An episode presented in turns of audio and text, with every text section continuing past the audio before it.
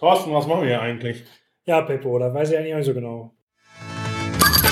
Glück auf Pilz, der Schalke-Podcast.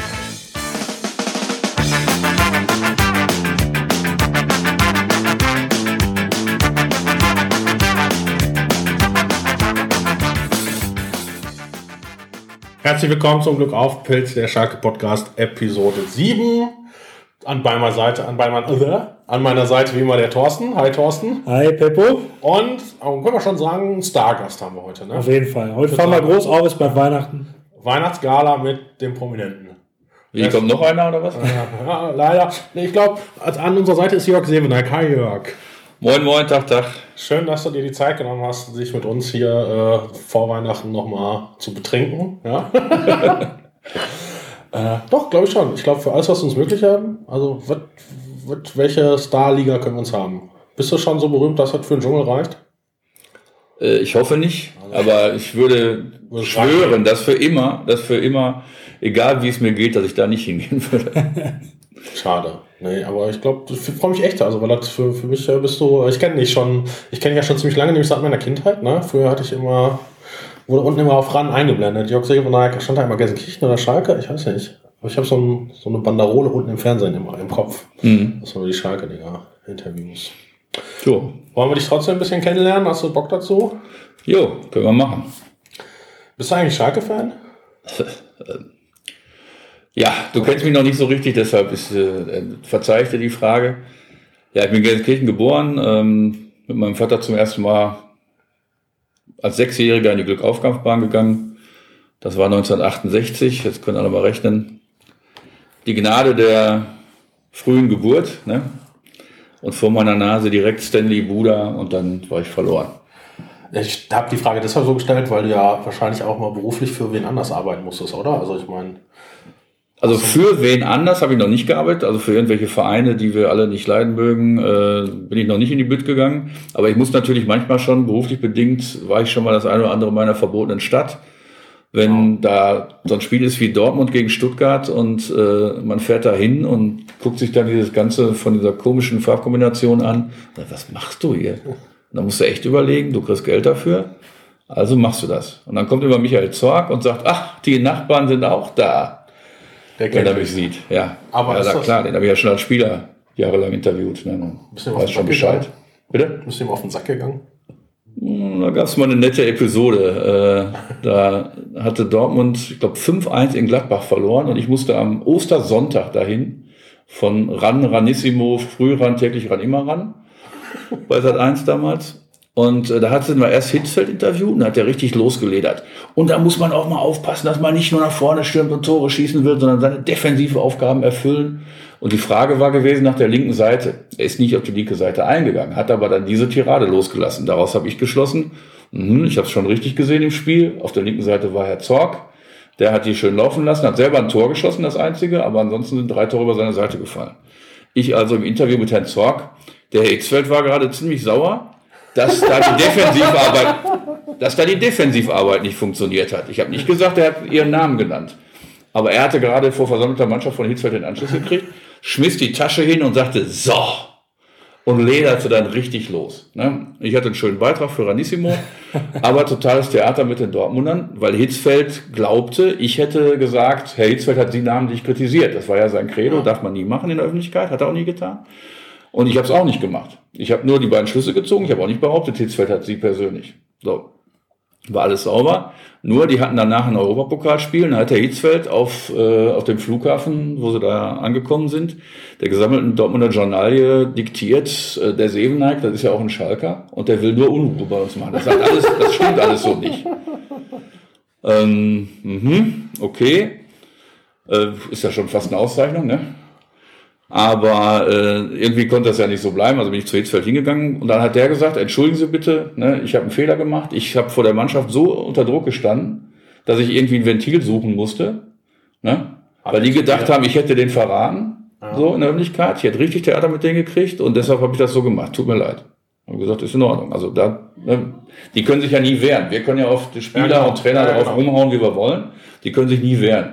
So, dann hat er das einmal getan, hat das ausgenutzt, so, und wenn er sich dann so entschuldigt, ähm, Aber was oder ob er dann- Hitzfeld hätte sich nicht entschuldigen müssen, Ne? Hat aber getan, zeigt, dass er ein bisschen vom Charakter mitgekriegt hat.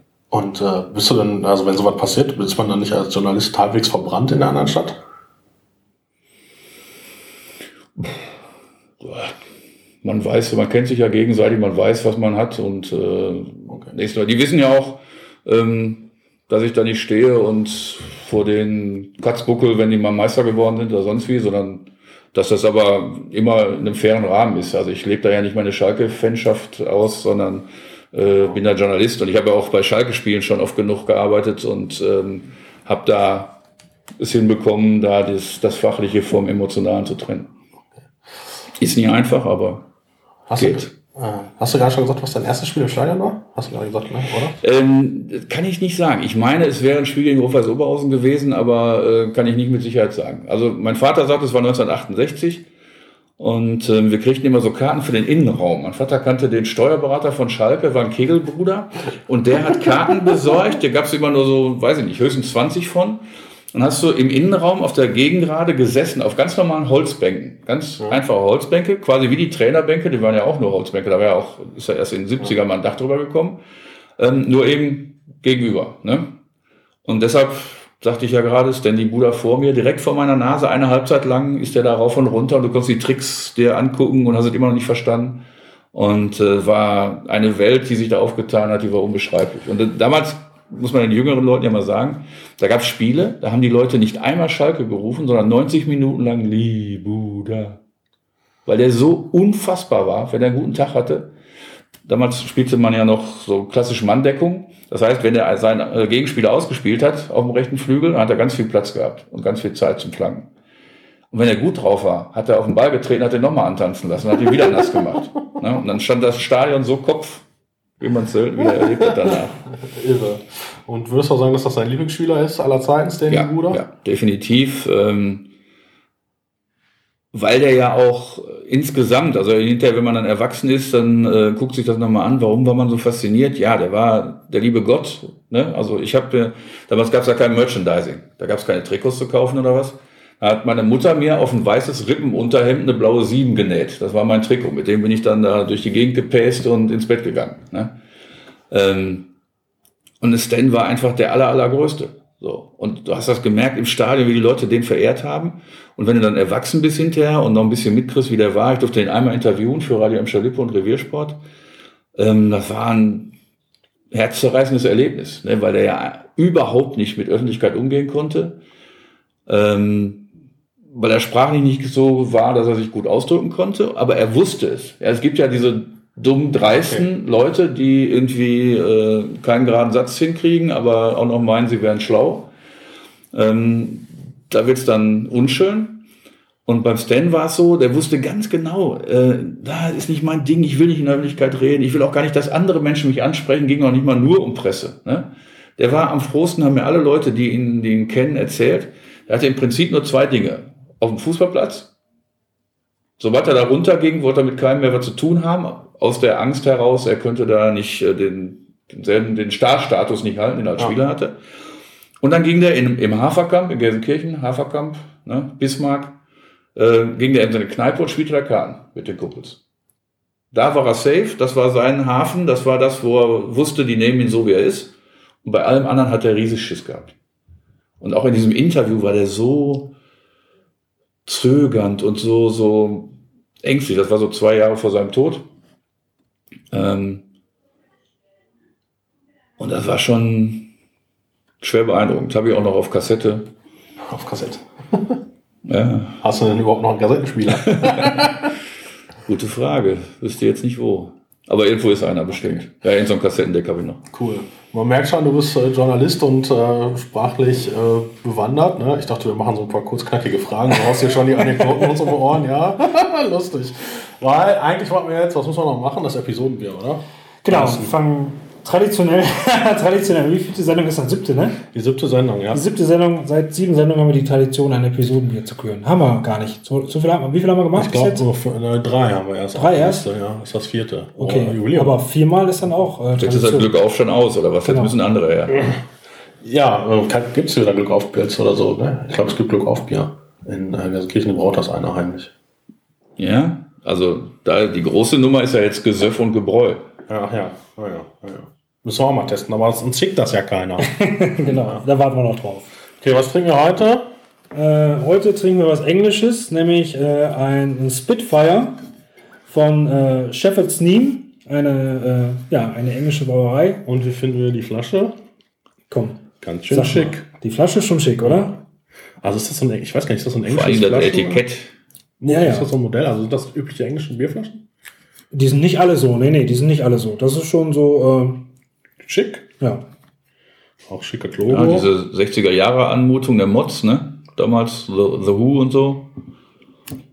Ich finde auch hier, das war so ein Zeichen. Ja, Ach ja. ich glaube, Der Kronkorken ist so dem nachempfunden, ist gerade wieder total in, ne? diese T-Shirts mit den äh, Zielscheiben, sieht so ein bisschen nach Zielscheibe aus. War aber ein Zeichen der Mods in den 60ern. Was sind denn die Mods? Ist das eine Band oder ist das eine Kultur? Oder?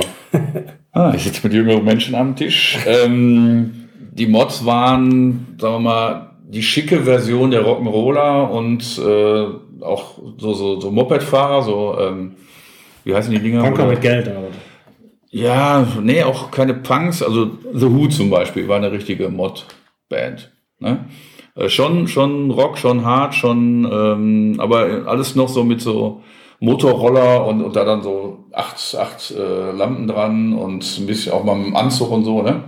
Also schon ein bisschen schicker. Aber immer noch von der Musik her ganz gut zu ertragen. Nix, nicht zu vergleichen mit den Poppern, die auch noch scheiß Musik gehört haben und kacke aussahen. Popper gab es doch erst in den 80er, oder? Popper gab es auch in den 80ern. Frag mal Walter Junghans. Walter Junghans kam ja von Bayern München als Nachfolger von Norbert Nickbur. So, Norbert Nickbur, die absolute Ikone. Walter Junghans, Bayern München und so ein Popper-Haarschnitt.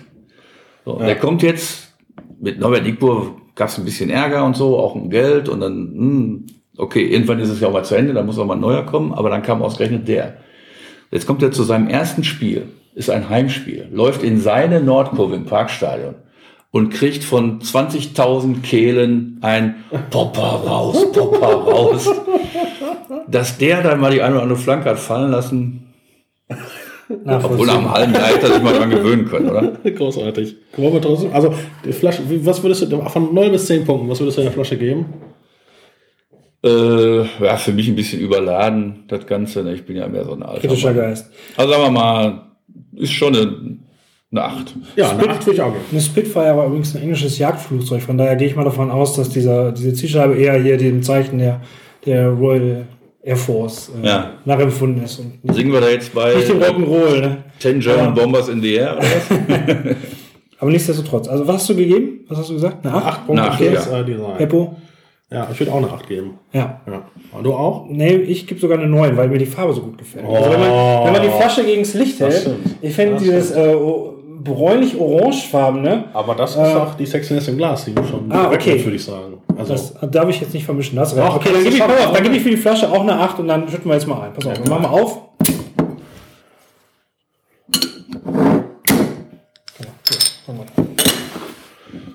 ich habe das Glas hier. Du hast ja. richtige Biertestgläser, nicht Gut, wie ne? bei mir.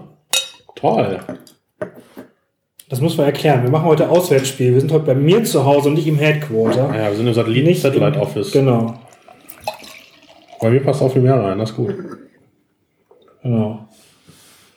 Geht schon, muss gleich noch fahren. So, Sexiness im Glas. Hübsch, oder? Ja, wirklich hübsch. Ich mag's. Schön. Ja, wenn man es vergleicht, so ein Hövels, Ja. auch wenn es aus der verbotenen Stadt kommt, kann man gut trinken und sieht so ähnlich aus. Sexiness im Glas, Geruch ist auch ziemlich gut. Hallo, warte mal, du musst doch erst noch einen Punkt geben, kannst du dich schon mal vortesten. Erst die Sexiness im Glas noch bewerten. Also, Sexiness im Glas würde ich auch sagen. Nee, sag du mal, Thorsten. Ähm, auch von 10, ne? Ja. Der Schaum steht auch wie eine 1, oder? Also ich bin da bei äh, 9. Ich finde, viel besser kann er nicht gehen. Ich, ich lasse mir das nur offen. Wahrscheinlich gibt es das noch besser, deswegen lasse ich die 10 frei, aber mir gefällt das einfach. Und du, ja? Ja, ich finde es auch, sieht ordentlich aus. Äh, ich mag die Farbe und für gewöhnlich habe ich aber auch einen hohen Anspruch jetzt an den Geschmack. Mal gucken, ob er das erfüllt. Also ich würde dem Glas, ich gebe dem, dann gebe ich ihm auch neun Punkte. Ich habe gesagt acht Punkte, aber ich wüsste jetzt auch nicht, wo man noch besser machen könnte, ne? Prost. Ja, genau. Möge es nützen. Ja.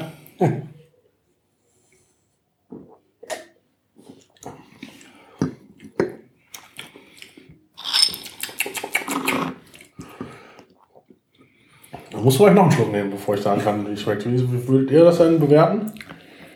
Ja, wir hatten ja vorher, wenn ich das verraten darf, schon Köpi. Das ist jetzt dann natürlich nicht die perfekte Vorbereitung, weil man schon einen anderen Geschmack auf der Zunge hatte. Ich finde so.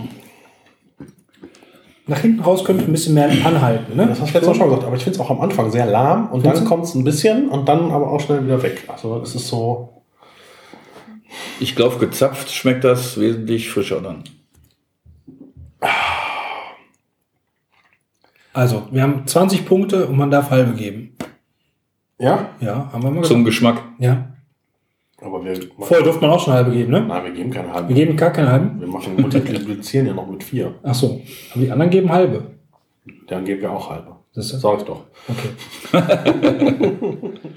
Nee, also vom Geschmack her, wenn wir jetzt 20 sagen, sagen wir mal, man kann das, ja, davon die dritte Flasche, du merkst das auch nicht mehr, aber sagen wir mal 10. Oh.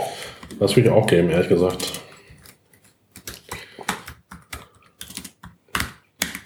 Also Design 8, Sexiness 9, Geschmack 10. Ich auch dabei. Also ich, Ich bin bei 15. Das ist nämlich so ziemlich mein Stil, sag ich mal. Ja, dann, was hast du nochmal bei Design gesagt? Auch eine 8, ne? Ja. Und Sexiness auch eine 9, ne? Da habe ich eine 9. Bist du bei 15. Da kann ich dir aber bestimmt 100 Biere anschleppen, die geiler sind. Aber Ja, dann macht das mal. Wir haben ja noch Ist ja bis Folge vor uns, 107 aber- alles gut. Genau. okay. Okay, das war das Bier. Das war das Bier, haben wir das. Hoffentlich, auch wenn wir das unter 5 Minuten geschafft haben. Ich weiß nicht. Ich auch nicht. Egal. So. Was Freitag im Stadion? Selbstverständlich. Hatte mein Sohn dabei. Stimmt. Ja. Der mit dem. meine Dauerkarte. Der hatte deine Dauerkarte und war dann bei mir dabei und der hat ähm, eine ziemlich gute Quote, was äh, Siege angeht und hat dem Ganzen wieder mal äh, das Glück äh, noch zugeschoben. Aber war doch ein Scheißspiel, oder Jörg? Ähm, würde ich differenzieren. Erste Halbzeit fand ich ganz gut. Also Pressingverhalten haben wir ähm, selten so lange so gut gehabt.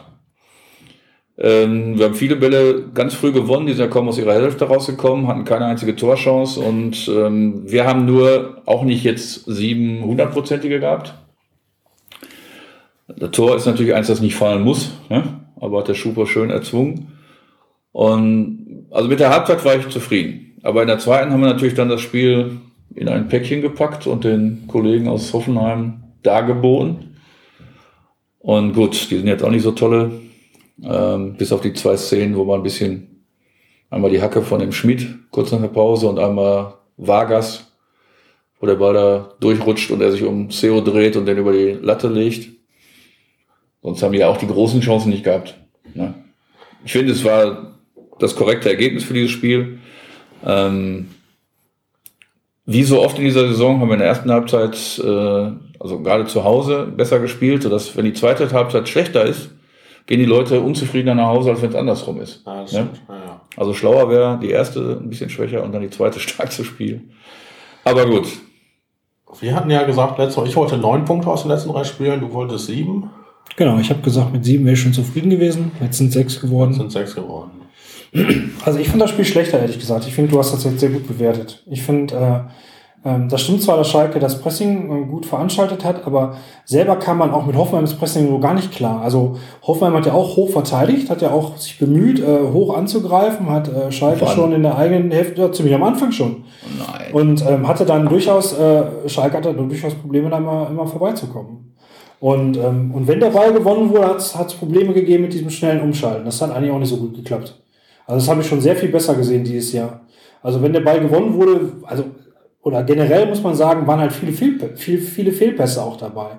Ja, also man hat halt viel äh, das Problem gehabt, dass wenn der Ball gewonnen wurde, bei diesen Umschaltsituationen, dass das schlecht ausgespielt wurde. Das war eigentlich generell, eigentlich von beiden Mannschaften habe ich das so gesehen, dass halt ähm, das Zusammenspiel halt schlecht funktioniert hat. Das war generell, fand ich das Spiel auf, auf ziemlich schwachem Niveau. So. Und ähm, ja, insgesamt, wie gesagt, die zweite Halbzeit war dann auch noch so, so träge, ne? war so behäbig. Ne?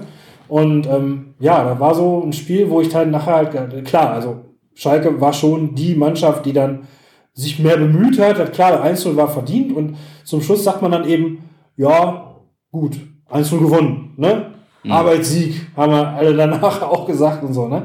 Ähm, aber ähm, ich hatte in der, in der, so gut, im Rückblick will man noch nicht drauf eingehen, aber in den allermeisten Spielen haben mir immer irgendwelche Sachen besonders gut gefallen, immer so teilweise. Und in dem Spiel, weiß ich nicht, da Genau, war nicht, nicht so viel dabei diesmal. Musst ja auch noch denken, dass du gesagt hast, wo ich ja sagte, ach, das ist jetzt eigentlich gerade ein bisschen scheiße, hast du drüber gesagt, du hattest immer noch überall was gesehen, was irgendwie dich äh, frohen Mutes Genau. werden lässt. Und bei diesem Spiel war das irgendwie gar nicht das. Also ich habe das nicht so gesehen. Also ich fand das furchtbar. Es war nicht gut. Also, guckt euch mal die erste Halbzeit an. Ich weiß, nicht, wo du äh, frühes Angreifen in Hoffenheim gesehen hast. Hoffenheim hat sich, teilweise haben die äh, erst noch 15 Meter die Schalker in die eigene Hälfte kommen lassen, um dann anzugreifen. Über, über die weiteste Zeit der ersten Hälfte. Ich habe die noch nie so defensiv gesehen, noch nie so spät angreifen sehen.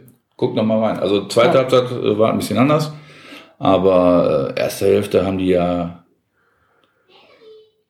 vielleicht in zwei, drei Szenen mal äh, das gemacht, aber ansonsten haben die nur hinten drin gestanden.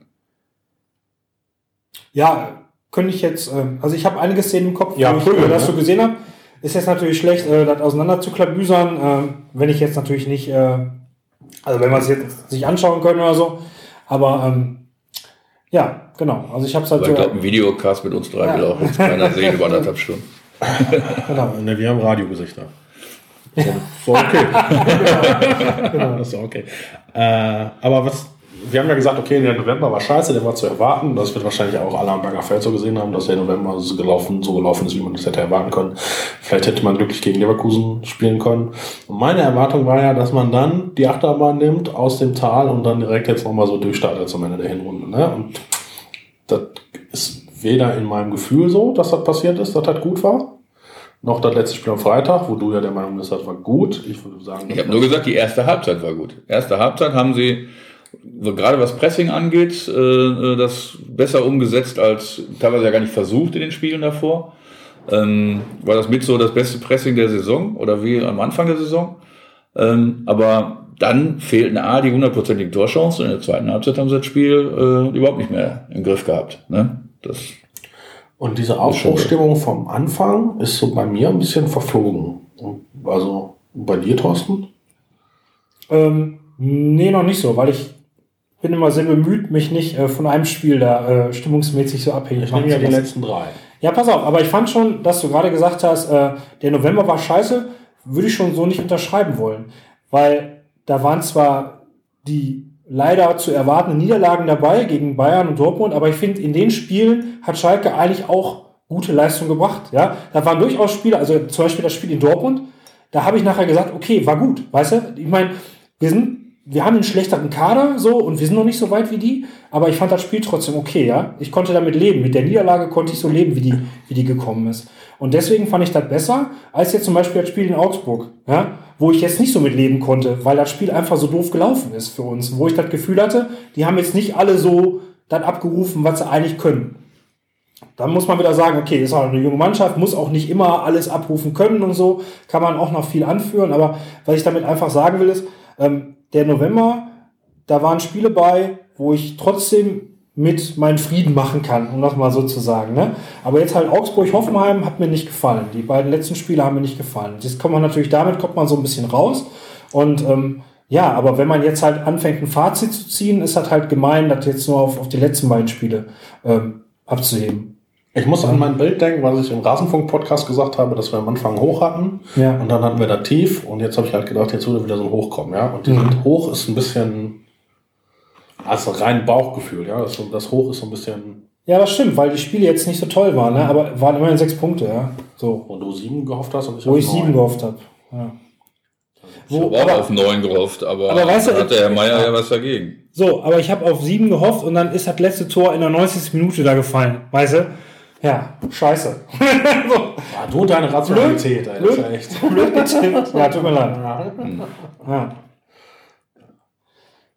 Nee, also wie, wie gesagt, ich fand die Spiele, die letzten beiden Spiele haben mir auch nicht gefallen. So, ne? Und ähm, wenn ich jetzt so überlege, wie ich das so finde, so insgesamt, dann ist mir das jetzt, also so ein Augsburg-Spiel, wenn du dann halt in der, in der letzten Minute so ein Tor kassierst, wenn das vorher das Spiel total gut gewesen wäre, würde ich den halt jetzt nicht so ankreiden wollen. So, das kann eben auch immer mal passieren. So, ne? Ähm, aber ja, insgesamt fand ich die Saison, die Hinrunde, insgesamt fand ich die eigentlich okay, muss ich sagen.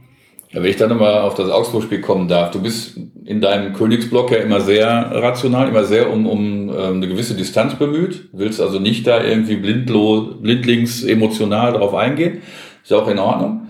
Ähm, ich finde, bei einem Spiel wie Augsburg äh, wird meine Mannschaft so ungerecht behandelt und damit ich selber, ja, dass ich nicht sagen kann, ja, wir haben die erste halbe Stunde zu wenig gemacht, das war so. Ne, die erste halbe Stunde habe ich gedacht, äh, Jungs, ist ja klar, ihr seid ja nicht diejenigen, die blindlings in Verderben laufen sollen. Die Augsburger haben vorher gesagt, wir wollen auf Konter spielen, also gibst du denen den Raum erstmal nicht.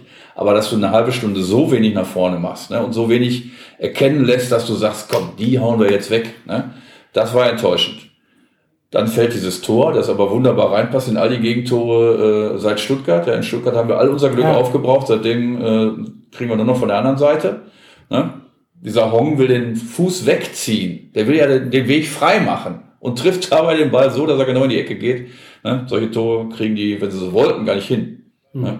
Und da sei nur erinnert an die beiden Heimtore gegen Prag, an die, an das Ding von Ingolstadt, ja, das ist ja auch ein vollkommenes Wunder war, wie der Ball ans Tor geht. Also das erste Ding von Bayern, wo Aber du sagst, wenn du so ein Spiel hast wie gegen Bayern München, dann darf nur einzig passieren, dass du früh in Rückstand gerätst durch so einen abgefälschten Mist dann kannst du erst recht nicht gegen die was holen. Und dafür haben sie es noch super gemacht. Deshalb bin ich auch bei dir, dass ich sage, die Spiele in Dortmund zum Beispiel vergleichst du natürlich automatisch mit der letzten Saison. 0 zu 3. Das hätte auch 0 zu 7 ausgehen können. Das war die schlimmste Schalker Leistung äh, in einem Spiel seit, ich habe da lange für mich überlegt, seit Aschaffenburg damals. In Aschaffenburg haben wir 2-0 verloren in der zweiten Liga. Da habe ich mich auch für die Truppe geschämt. Und das war dieses bei diesem 0 zu 3, da konntest du dich nur schämen. Ja, für das, was sie da veranstaltet haben. Und dann war dieses 2 zu 3 nicht nur vom Ergebnis her, sondern von der Art und Weise natürlich zehnmal besser. Ne? Wenn auch wieder ein verlorenes Derby, aber kann man viel besser mit leben. Ähm, jetzt Augsburg ist eine Folge von, von, von Fehlentscheidungen des Schiedsrichterteams, wo du sagst, natürlich läuft das Spiel völlig anders. Und das ist einfach, das wäre nur gerecht gewesen kann meine Mannschaft jetzt nicht da irgendwie sagen, ja, aber natürlich hätte es zwei rote Karten geben müssen und äh, das Tor war irregulär in der, in der Nachspielzeit. Ähm, man kann schon beim ersten Tor drüber reden, weil da will nämlich Matip zum Kopfball gehen und der Bobadilla schubst ihn einen halben Meter vor. Dadurch kriegt der Klavan den und legt ihn zurück. Also eigentlich war das auch schon faul. Ja, dann dieses abgefälschte Mistding. Dann hast du vier Chancen hintereinander. Auf einmal können sie nach vorne spielen. Ne, das kann man ihnen ankreiden. Aber es muss eine rote Karte geben für den Kollegen Co der erst fault und dann nachtritt bei Geis, auch wenn es kein schlimmes Nachtreten war. Aber erinnern wir uns an Draxler, der ist vorher gefault worden. Zieht dann einmal mit dem Bein nach, auch ohne zu treffen und kriegt dafür vier Wochen. Und der Kollege Co. kriegt gelb. Und ein paar Minuten später tritt der Bobadilla mit der offenen Sohle absichtlich auf Herrn Kolasinac. So, dann hätten wir die zweite Halbzeit gegen neun gespielt und hätten das Ding gewonnen, ganz klar. Ne? Und selbst ohne all das musst du, muss jeder Idiot in äh, gelb-schwarz, also als Schiedsrichter da, erkennen, dass der da Volleyball spielt. Und dann gehst du mit 1-1 daraus, hast deine sieben Punkte, hast nicht diese ganzen Untergangsszenarien, da können wir später vielleicht auch nochmal zu kommen, wie Schalke in den Medien dargestellt wird, wie du es einfach nicht schaffst, Spannend, ja, gerne. Geduld reinzubekommen äh, und, oder dieses Gefühl von Geduld auch oft äh, in, den, in den Medien zu vermitteln, weil die gar nicht dran interessiert sind. Die wollen das nicht. Ne, die wollen nicht, dass es dass Geduld und Ruhe bei uns einziehen. Die wollen immer nur bam, bam, bam. Guck dir an, was Wolfsburg jetzt für Leistung, bei dem Geld, was die investieren in den letzten zwei Jahren, was die da für Leistungen abliefern, auch jetzt wieder in ähm, Dingenskirchen, ja, da gibt's keinen Artikel zu hinter. Ich habe heute nochmal extra geguckt, ob da irgendwo die Wolfsburg-Krise oder sonst was, was bei uns normal wäre. Kein Artikel, die schreiben gar nichts dazu. Die können da die 100 Millionen versenken, ohne was rauszukriegen. Und es wird nicht kritisiert. Ja, aber für den Artikel in der Bildzeitung kauft kein Mensch mehr die Bildzeitung. Das ist halt bei Schalke Gott sei Dank anders. So. Ja, Gott sei Dank, aber es ist eine Geschichte, die uns schwer behindert. In Oder einer, einer Entwicklung. Nee, nützen tut es dann nie, weil die Emotion und die, die, die, äh, kommt ja keiner wegen einer, wegen einer schlechten Schlagzeile äh, zu Schalke und wird Schalke-Fan. Sondern die Schalke-Fans werden durch das, was Schalke darstellt, an Emotionen angezogen. Du musst ein bestimmter Typ sein. Deshalb kommen die auch aus der ganzen Republik und überall her, weil bestimmte Typen dadurch so angesprochen werden. Ist das deine, äh, deine These oder hast du das äh, irgendwo, wurde das mal so analysiert? Das ist so aus meinem okay. ja, 40-jährigen Schalke-Fans kennenlernen äh, hat sich das so entwickelt. Ne? Ich habe mal bei zwei Heimspielen vollkommen äh, wahllos Leute aus der Nordkurve und aus der Südkurve gezogen, beziehungsweise Leute, die so vorbeigegangen sind, habe die vor die Kamera gestellt und habe gesagt, erzähl mir was über Schalke. Was bedeutet Schalke für dich? Was ist das? Was, wie bist du dazu gekommen? Und, und, und. Nordkurve, kaum einer aus dem Ruhrgebiet, jede Menge Hessen, Süddeutsche, Norddeutsche, aller Dialekte in Deutschland, die du dir vorstellen kannst. Ähm, ganze Familien aus Heidelberg und sonst wo mit dem entsprechenden Idiom auch. Aber Schalke. Vollkommen fasziniert und alle immer mit der gleichen Geschichte. Hier sind alle gleich. Hier ist eine Familie. Du kommst hier hin und hast noch nie einen gesprochen und bist innerhalb von zehn Minuten mit allen im Gespräch und per Du und sonst wie. Das ist das, was die Leute fasziniert. Die Süddeutschen sowieso, weil da kannst du ja in eine Kneipe gehen, wenn du die, wenn du da nicht äh, irgendeinen kennst, dann bist du raus. Ne? Ich finde das per Du sehr, sehr spannend. Ne? Also früher hat man sich auf Schalke einfach geduzt, alle und immer. Also da gab es kein Sie. Also auch nicht bei Rudi Assauer. Also den haben, glaube ich, auch alle geduzt. Also Klar, machen doch heute noch alle. bestimmt mit einem anderen, trotzdem höheren Respekt. Ist heute aber nicht mehr so. Ne? Ne? Wenn, wenn, wenn äh, du, du bei Schalke TV siehst den Manager, Horst Held und den Trainer. Das mache ich. Das mache ich bei beiden, weil das eine äh, Form ist, ich muss da die Distanz wahren, weil das Entscheidungsträger sind. Ne? Wenn ich Fan wäre, würde ich die duzen. Machen auch alle Fans. Wenn es diese Kabinengespräche gibt oder so, da ist überhaupt keine Frage. Da kommt keiner mit Herr Held, können Sie mal. Da sagen alle Horst sofort. Also es ist nur eine Geschichte, die ich wirklich auch bewusst mache. Ich duze alle Spieler, auch alle Ex-Spieler und so, auch wenn die 30 Jahre älter sind als ich, aber die kenne ich dann eben auch schon seit 20 Jahren, also du- duze ich die. Und bei Trainer und Manager sage ich, das ist ähm, ein, ein Entscheidungsträger, die haben ein Amt. Und wenn ich da jetzt auch noch komme mit, hör mal, du, was soll das denn? Ne? Dann, das geht so nicht. Du musst da eine Distanz wahren, damit die ihre Position klarer machen können und wenn nicht in diese Geschichte reinkommen, ich versuche ja schon immer das ein bisschen emotionaler zu machen, ich versuche immer äh, ein bisschen eher so klar zu machen oder, oder durch die Antworten zu erfahren, wie geht's denen dabei, ne, wenn die dauernd kritisiert werden, ob zu Recht oder Unrecht oder so. Ähm, aber ich denke, dass es besser ist, wenn ich die sieze dabei. Mir ist das aber noch an einer anderen Stelle aufgefallen, dass es dieses Siezen gibt. Ich glaube bei Jahreshauptversammlung oder so. Und da dachte ich jedenfalls, oh, das ist ein Unterschied zu früher. Früher wurde Schalke einfach geduzt und äh, fertig. Und heute gibt es aber schon noch so, eine, so ein Siezen in bestimmten, in bestimmten Stellen. Ich beobachte das noch mal ein bisschen weiter. Also ich kann das jetzt leider nicht äh, weiter ausführen. Aber das ist eine Sache, die mir aufgefallen ist. Aha, jetzt wird wieder gesiezt. Und an einer anderen Stelle ist mir das nochmal aufgefallen. Aber ich komme gerade leider nicht mehr drauf. Ja, Willst du das nicht? Also siehst du? Nein. Allem, was ich erlebe, wird weiter ordentlich geduzt. Dann ist ja gut. Die SPD und der Fußballverein. Übrigens war, äh, ja, ist auch eine These von mir, ähm, wenn Schalke ähm, vom Gefühl her, was die Leute eben sagen, was das für sie bedeutet, diese, diese Familie, dieses solidarisch sein, das Gleiche wollen und so, ist Schalke im Prinzip wie die SPD in ihrer besten Phase unter Willy Brandt. Ne? Mehr Demokratie wagen und äh, Ostoffensive, und- also im Sinne von, im Sinne von äh, ne, Annäherung. Ähm, und das ist mein Gefühl, so wie, wie die Leute Schalke sehen. Was, was äh, eine, eine, eine warme Heimat, ein warmes Gefühl, ähm, wo man sich auf die Leute, die man trifft, selbst wenn man sie gar nicht kennt, äh, freuen kann und weiß, das ist einer, der will etwas ganz Wichtiges, genauso wie ich. Ja? Und damit bist du ganz schnell, wenn dann auch noch Bierchen dabei ist, ganz schnell in der Umarmung und der Glückseligkeit und erzählst noch Geschichten von damals und schon hast du den Zug wieder verpasst. Ja, ich war schon in der Ligapokal gegen Leverkusen. äh, Aber ich glaube, wir wollten die Hinrunde noch ein bisschen bilanzieren. Zieh doch mal ein Fazit. Ja, ähm, wenn du jetzt vom reinen Ergebnis gehst, 27 Punkte, Platz Ich guck nochmal. 5, ich glaube, wenn, die- wenn, die, Ja. wenn Gladbach gewinnt, äh, dann, dann sind sie vorbei, dann sind wir Sechster, ne?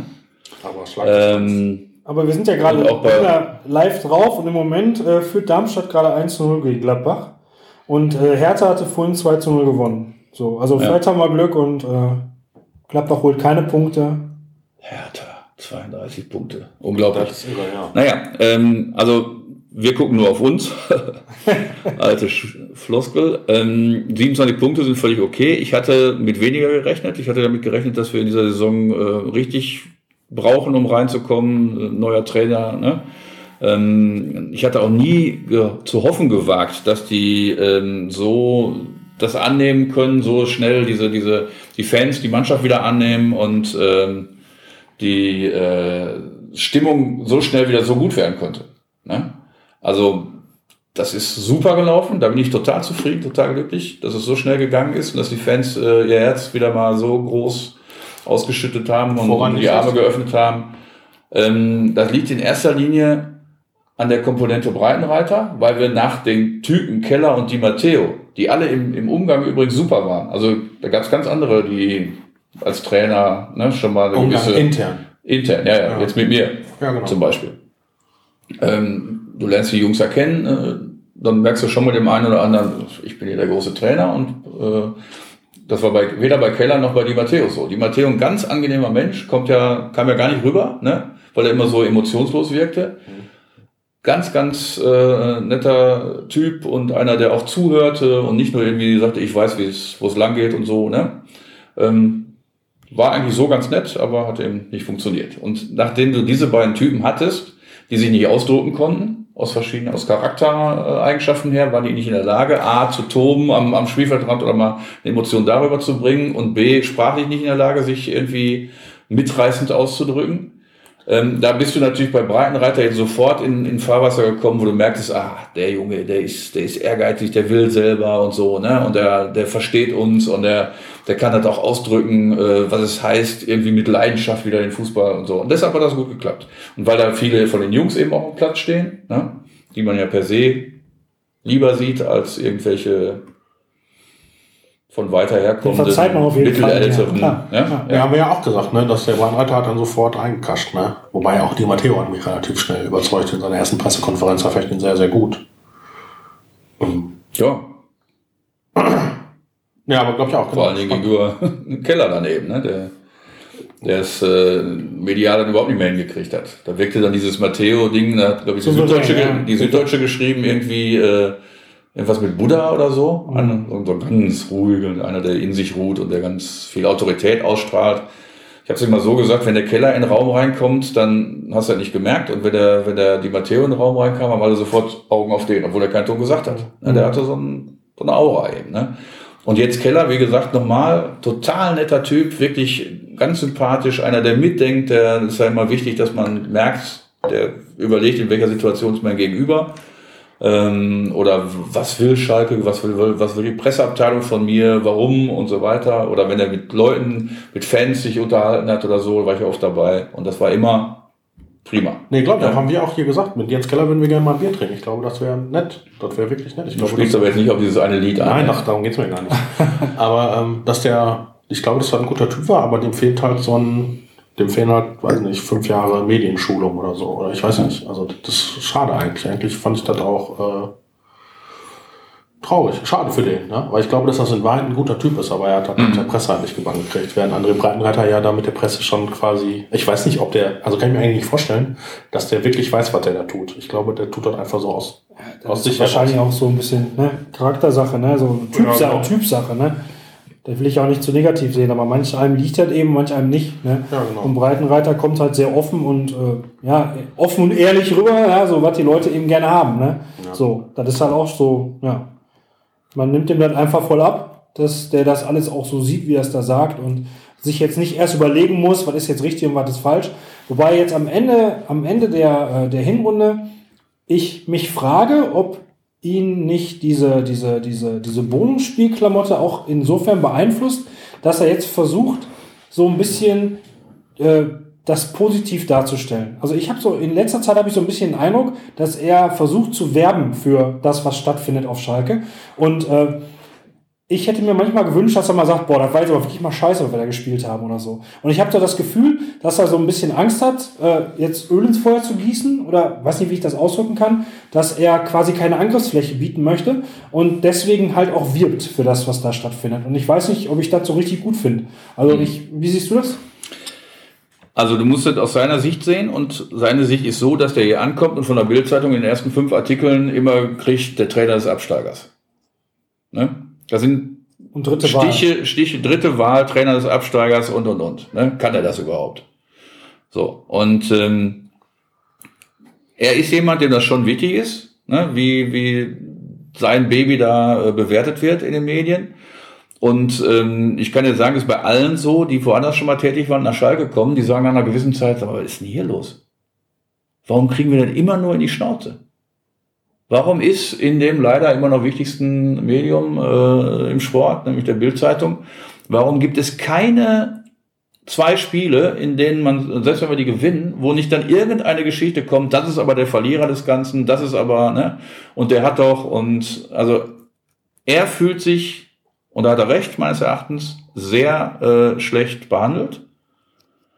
Ähm, und deshalb hat er am Anfang gesagt, okay, ich werde mich nicht verändern deshalb. Hat dann diese Geschichte mit den Bonusspielen gesagt, was eine völlig realistische Einschätzung war. Ja? Absolut. Aber die Bildzeitung sagt, wir wollen nicht Realismus auf Schalke, wir wollen immer ganz oben oder ganz unten. Diese Geschichte stricken wir um den Verein, äh, egal, komme es was wolle. Also darf er sowas nicht sagen. Natürlich darf er sagen, dass der Kader von Bayern München, von Borussia Dortmund, von, Wolfs von Wolfsburg und vielleicht auch von äh, Gladbach und Leverkusen besser ist als unserer. Die sind auf jeden Fall alle in, der, in, in einer Phase, in der sie schon jahrelang eine gewisse Spielidee verfolgen, äh, teilweise jahrelang den gleichen Trainer hatten oder wo so ein Tuchel jetzt bei, auf Klopp aufbauen kann. Spielermaterial war schon da für den Fußball, den er spielen lassen will und und und. So. Ähm, die stehen also alle besser da als wir, weil bei uns der Umbruch ja Der Umbruch vom Umbruch vom Umbruch. schon mal immer mal ne, neu wieder angefangen wird. Und weil ganz klar ist, dass wir zwar in den letzten Jahren ja eine Bilanz hatten, die alle anderen, außer vielleicht Bayern München und Borussia Dortmund gerne hätten. Man muss sich immer mal wieder klar machen, dass wir in der erfolgreichsten Bundesliga-Zeit in der Vereinsgeschichte sind. Das, das, ähm, Ne? Mit so viel Champions League-Teilnahmen, äh, hier mal vor ein paar Jahren ein paar Pokalsieg dabei und äh, immer international und immer ins Achtelfinale gekommen mindestens und so weiter. Das ist ja nicht selbstverständlich. Aber die Leute nehmen es inzwischen als selbstverständlich. So. Und weil du immer guckst auf die ganz Großen, die Bösen, sage ich immer, ne, die Bösen, die Doofen und das Nichts. Bayern, Dortmund und Leverkusen. Dann guckst du da drauf und dann spielen die attraktiveren Fußball. Das ist ja schon seit Jahren so. mit angeblich bei Leverkusen kleineren Kaderkosten. Ja. Warum kommen all diese jungen Nationalspieler zu Bayer Leverkusen? Weil es da so schön ist? Weil sie da einen extra breiten Platz im Parkhaus kriegen? Oder weil sie da ganz viel Geld kriegen? Da kommt doch kein Mensch hin. Die tun immer so, als, Bayer, als ob Bayern nichts mehr gibt. Oder nur noch ganz wenig. Ne? Wie ein normaler Brustsponsor. Oder vielleicht ein bisschen mehr als ein normaler. Lächerlich. Die könnten nie so einen Kader aufbauen mit all diesen Leuten. Die verkaufen zwar teilweise auch ganz gut. Jetzt haben sie Glück gehabt, dass sie den Sonder für 30 Millionen weghauen. Dann können sie sich gleich dreimal äh, 10 Ah, ja. Millionen Leute holen. Aber prinzipiell haben die so viele große Talente, die ganz viele Angebote haben und die gehen nach Leverkusen. Doch nur, weil sie da mindestens das gleiche Geld kriegen wie woanders auch. Also definitiv zahlt Dortmund mehr, zahlt Wolfsburg mehr, auch schon letzte Saison, wo es immer hieß, Schalke hat den zweiteuersten Kader, ist nicht wahr. Äh, Bayern zahlt das Doppelte bis Dreifache. Und Schalke ist jetzt so weit, dass sie nach dem Abgang von Draxler und Verfan und Boateng, ja gut, dieses Jahr muss ihn ja noch bezahlen, ähm, dass sie da auf einem ganz anderen äh, Niveau sind. Ne? Drei solche Hochkaräter vom Verdienst her hast du ja jetzt nicht gleichzeitig aufgebaut. So Geist hat zwar 10 Millionen Ablöse gekostet, ist aber im Gehalt mit Sicherheit noch nicht mit einem Verfahren vergleichbar oder so. Ja. Muss jetzt aber kommen, oder? Also in der Winterpause muss Schalke noch jetzt nachlegen. Also mein Gefühl ist, dass der Kader jetzt auf der letzten Rille gelaufen ist. Ja, das ist so. Die Frage ist nur, was machst du? Viele, viele sagen, wir brauchen diesen zentralen Mann im Mittelfeld. Aber was willst du da machen? Willst du Geist oder Goretzka raustun? Bei Ja, den beiden auch hat es schon doch immer, doch immer ja. super funktioniert. Ne, Die beiden zusammen sind eine Nummer, die kann sehr gut funktionieren, auch über Jahre hinaus, bei dem Alter, das sie haben. Und dem Talent, das sie mitbringen. So. Also müsste davor was passieren. Wenn du diesen zentralen Mann, den wir übrigens schon mal hatten, aber leider abgegeben haben, nämlich Raphael, ne? Der hat eine Halb Halbserie gespielt, in der hat Julian Draxler neun Tore gemacht. Und warum? Weil Raphael ihn dauernd geschickt hat, die, die Angriffe eingeleitet hat, die Bälle direkt zu ihm. Ähm, mit Raphael hat ja was Telt dann gesagt, würden wir Max Meyers Entwicklung stoppen, weil der da nicht mehr spielen könnte. Ich hätte mir gewünscht, dass man Raphael einen Schritt zurückzieht und Meyer dann trotzdem spielen lässt. Weil mit so einem Mann neben sich, der genau das hat, was uns alles fehlt, nämlich Tempo variieren, die absolute Technik, die nicht mehr, der muss sich nicht mehr kümmern, ob ein Ball irgendwie am Fuß bleibt oder wo der hin muss oder so, der, der, der muss nur gucken und kann dann spielen, weil er technisch so stark ist, weil er so erfahren ist in den Zweikampfsituationen, ähm, weil der sieht, ne, damals Andy Möller war ja einer, der hat ja manchmal nur einen Pass so über fünf Meter, aber ein bisschen steiler geschickt und hat damit einen An Angriff angeschoben, weil er gesehen hat, aha, auf der Seite ist Platz für uns, da kommen wir durch. Ein furchtbares Kapitel in der Schalker Vereinsgeschichte.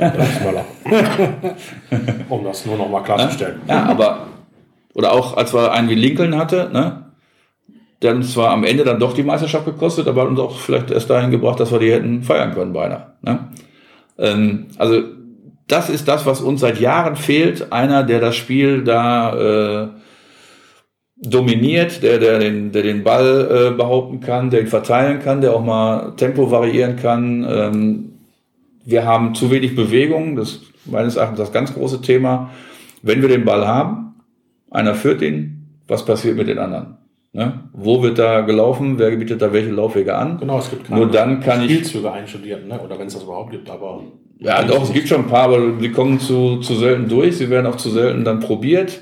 Ähm, weil es im Aufbauspiel oft so ist, dass sich zu wenig bewegt wird, dann kannst du nicht spielen. Oder du kannst nur einen spielen, dann kann sich der Gegner darauf einstellen, schiebt dahin, macht alles dicht und dann musst du wieder hintenrum spielen. Ne? Genau. Aber hintenrum sehen wir auf Schalke seit ein paar Jahren ziemlich häufig. So, und wer jetzt behauptet, er hätte innerhalb von einem halben Jahr erwarten können, dass wir äh, das alles abstellen und super Fußball spielen, der glaubt, dass André Breitenreiter zaubern kann. Und eins ist sicher nach dieser Halbserie, er kann es nicht.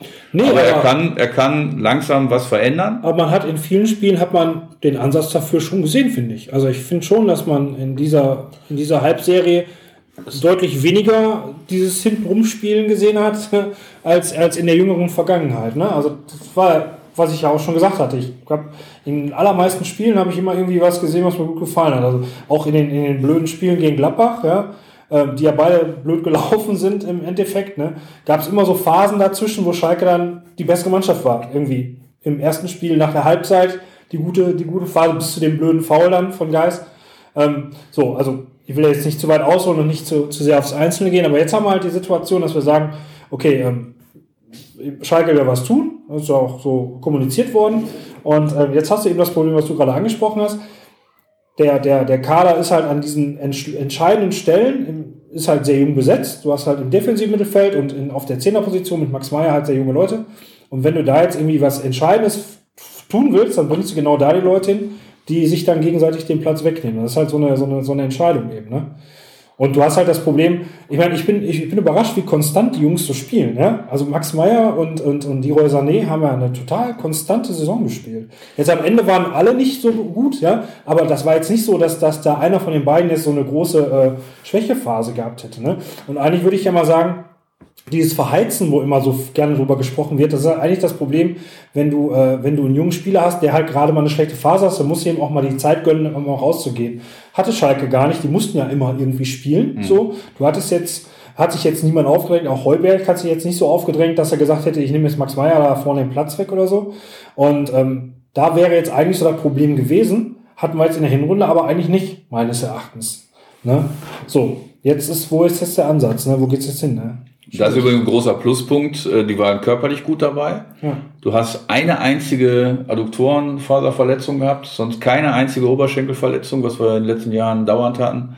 Ähm, Training ist offensichtlich ist wesentlich besser abgestimmt und äh, dadurch bist du verletzungsfrei geblieben, bis auf die Sachen, die du nicht verhindern kannst, Achillessehnenriss, äh, ne, ja, was im Spiel passiert, was da im Spiel dabei. passiert und, und, und teilweise an Unglück und, oder irgendwelchen Zusammenstößen ist, da kannst du nichts gegen machen. Aber was du äh, beeinflussen kannst, das ist gut, hat gut funktioniert.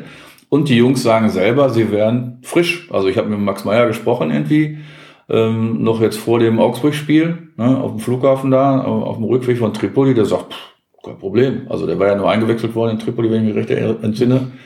Äh, macht dann noch ein Tor und sagt, ich brauche nicht geschont zu werden, ich bin voll fit. Und er hatte den Sommer ja ein Turnier. Ne? Er hat ja jetzt nicht so wirklich Urlaub gehabt. Leroy genauso, also das war alles Taco. Leroy war vielleicht ein bisschen überspielt, hat vielleicht ein bisschen zu häufig in den letzten beiden Spielen die Dinge versucht, die inzwischen schon jeder weiß. Ne? Also sprich, mit, sich den Ball auf den linken Fuß legen, um abzuziehen. Die Beinschussnummer hat nochmal wieder funktioniert jetzt gegen äh, äh, Hoffenheim, aber äh, da ist er ja führend in der Bundesliga. Ne? Bei Tunneln. Ähm, hat nochmal wieder funktioniert, ist aber jetzt auch so, dass viele wissen, dass er das vorhat und deshalb klappt es dann öfter mal nicht. Ne? Das erinnert mich auch an Max Meyer, als er nämlich die ersten so zwei, drei Spiele gespielt hat, war der echt ein.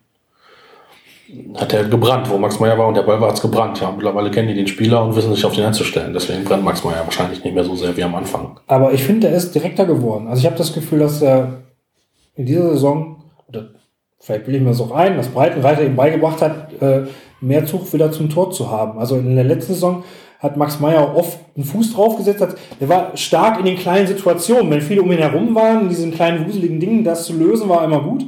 Aber äh, er hat so oft Tempo rausgenommen. Und ich habe jetzt äh, äh, im Spiel gegen Hannover war es, glaube ich, wo es mir so aufgefallen ist, dass halt wirklich, wenn er den Ball gekriegt hat, ging es halt auch ab nach vorne. Er hat halt schon den direkten Weg zum Tor versucht. So, ne? Und ähm, ja, ich finde, der hat sich schon in, der, in dem Halbjahr mir wieder besser gefallen als in der Zeit davor. So, ist halt schwierig da zu sagen bei so einem jungen Kerl, ja, so lange gibt's ihn ja noch gar nicht.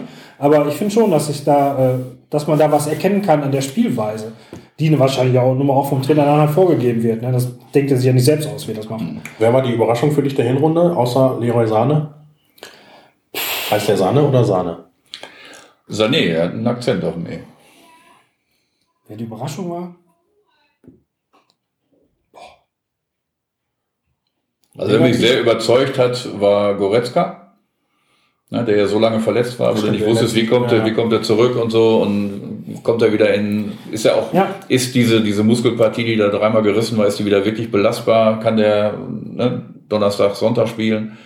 Ähm, und er hat super gemacht und war auch jetzt gegen Hoffenheim wieder bärenstark, wo Max mal ein Spiel hatte, wo er wieder in die alten Muster verfallen ist, aber Goretzka war super vor allen Dingen in der ersten Halbzeit, ne, an jede Menge Ballgewinne und, und Dynamik nach vorne und so. Also der fand ich, ist einer der besten Spieler. Schupo ist natürlich auch wieder in den letzten fünf, sechs Spielen äh, so ein bisschen in der Hinrundenform des letzten Jahres. Also, was ich jetzt Überraschung, Rita würde ich nennen wollen. Und zwar bei Rita habe ich eigentlich wenig erwartet.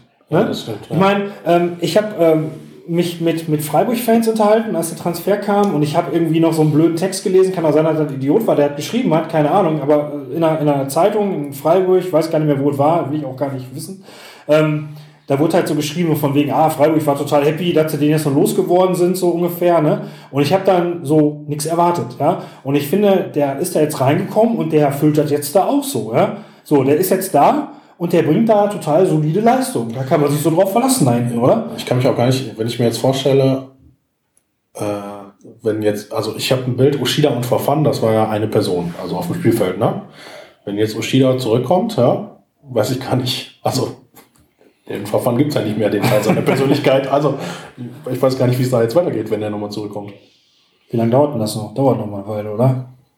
Ja, also da kann man, glaube ich, keine verlässlichen Prognosen abgeben. Ja. So, also Rita. Stimmt. Enttäuschung der Hinrunde? Hünteler. Finde ich. Hängt so in der Luft irgendwie. Kriegt so nicht so die richtigen. Man hat das Gefühl. Ist nicht so eingebunden, oder? Also. Ja, wenn wir mit so Typen vorne spielen, ne, wenn dann auch noch die Santo dazukommt, dann brauchen wir Flanken. Und die Flanken sind leider ein Schwachpunkt.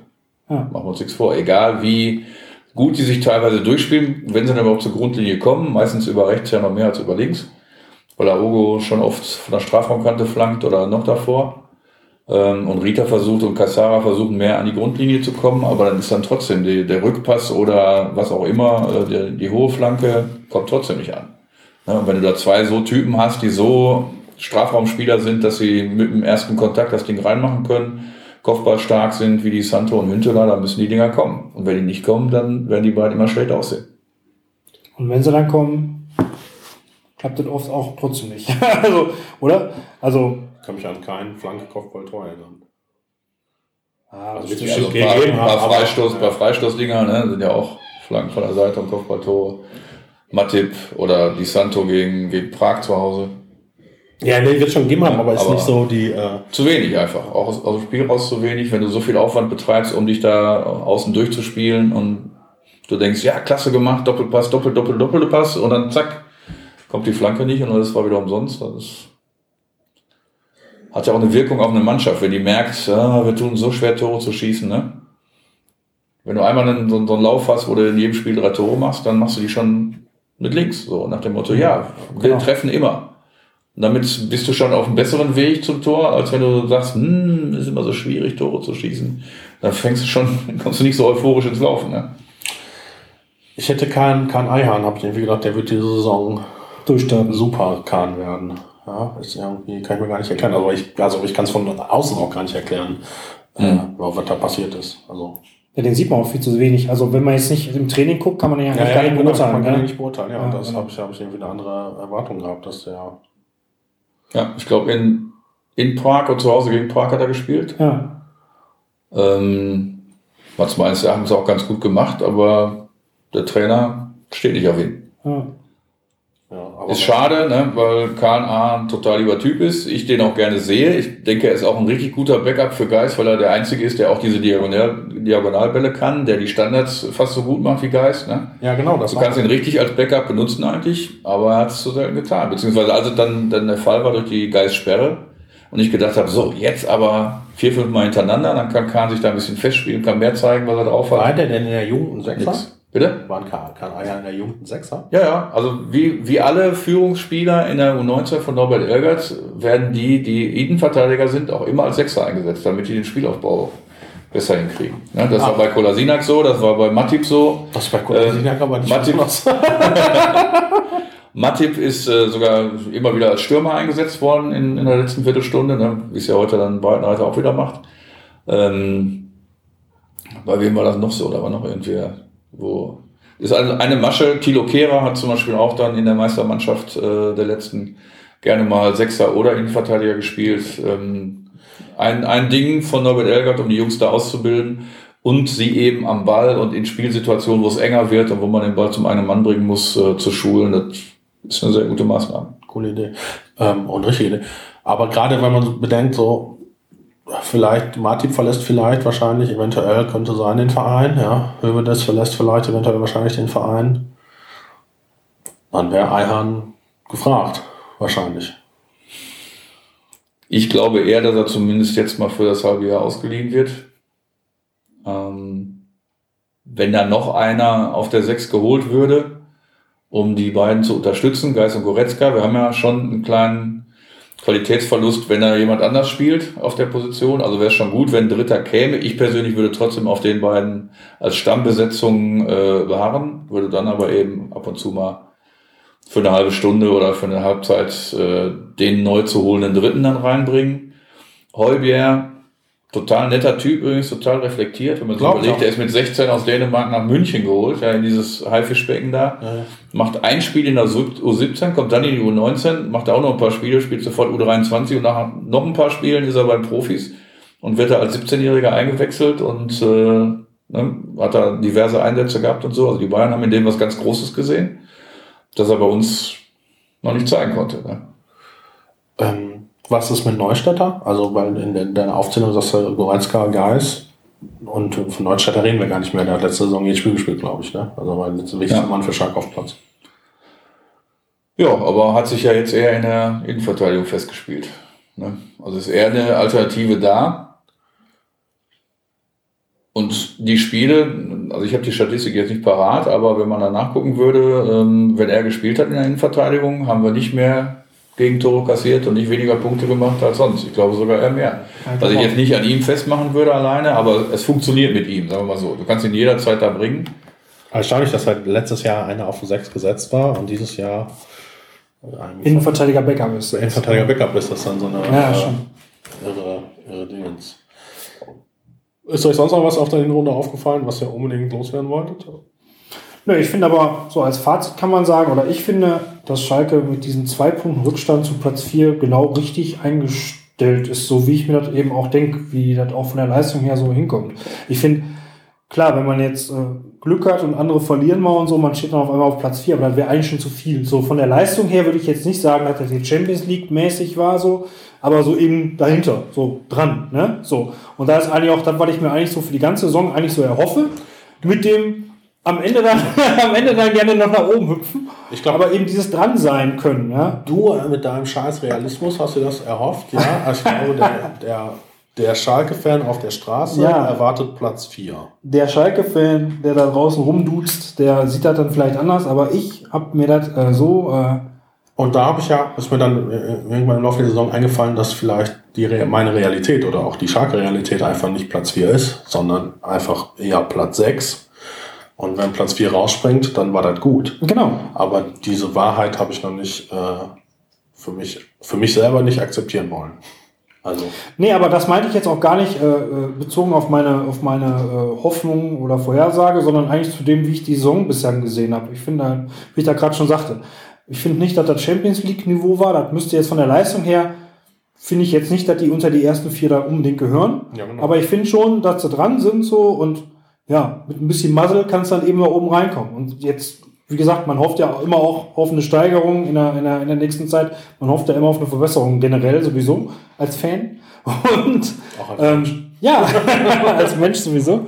Und ja, mal gucken. Ne? Ich meine, wenn jetzt vielleicht der Kader dann wirklich auch noch verbessert wird, dann sieht das Ganze, muss man sowieso anders bewerten. Ne? Ich gehe jetzt erstmal davon aus, dass der Kader so ist, wie er jetzt ist und glaube halt auch, dass man mit mehr Zeit, mehr Zusammenspiel, ne? Schubwo jetzt wieder besser drin und so, Vorbereitung. Was ist eigentlich mit äh, Nastasic? Wann kann man mit dem wieder rechnen? Ich habe gar nicht auf dem Kopf. Für gewöhnlich sagt man ja sogar neun Monate bei der Ja, Achillessehne. dauert noch eine also, Weile, ne? Da es ja erst im August war, Wird auch noch eine Weile dauern. Okay, also rechnen wir mal nicht. wird kein Pfeiler mehr in Ja, dieser okay. Saison. Gut. Aber nichtsdestotrotz, wie gesagt, ich bin mit der Hinrunde soweit. Für mich bin ich damit ganz zufrieden. können wir den Deckel drauf machen auf die Hinrunde. Ja, es ist Weihnachten. Machen wir den Deckel drauf. Ja, gut. Wollen wir noch ein bisschen über Schalke 04 TV reden? Genau, jetzt reden wir über den Jörg. Ja, Können wir machen. Wir sollen dir danken. Twitter hat gesagt, sag mal Danke dem Jörg. Weil der hat so gut macht. Ne, hat weil Twitter er das gesagt. so gut macht, ja. Machst das auch. Herr Twitter oder Frau? Frau Twitter. Das war, glaube ich, Herr Twitter, aber Ganz viele Twitter, sag ich sagen. Ganz ja. Äh, wann habt ihr euch das ausgedacht mit dem Schalke TV?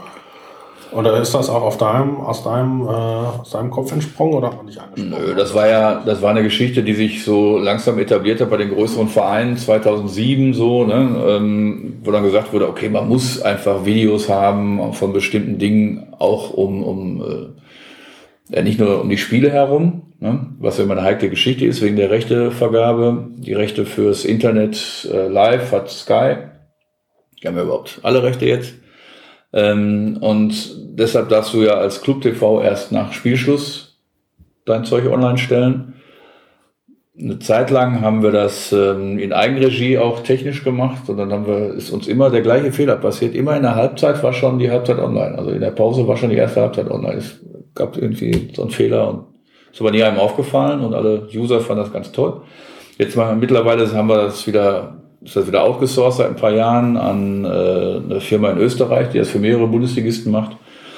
Und da bist du eben nicht mehr alleine. Ne? Da kannst du das nicht so ganz so gut äh, von den Abläufen her schnell hinkriegen. Wir sind da manchmal sehr sauer drüber, dass da technische Probleme immer wieder auftauchen, wo die Leute natürlich sauer sind. Ich meine, kann mir vorstellen, wenn ich Schalker bin und habe vielleicht die ganze Zeit Augen und Ohren zugemacht, nicht ins Internet geguckt und sage einfach, ich will kein Sky haben. Ne? Man hört ja oft Marcel Reif und Kai Dittmann möchte eben keiner mehr hören.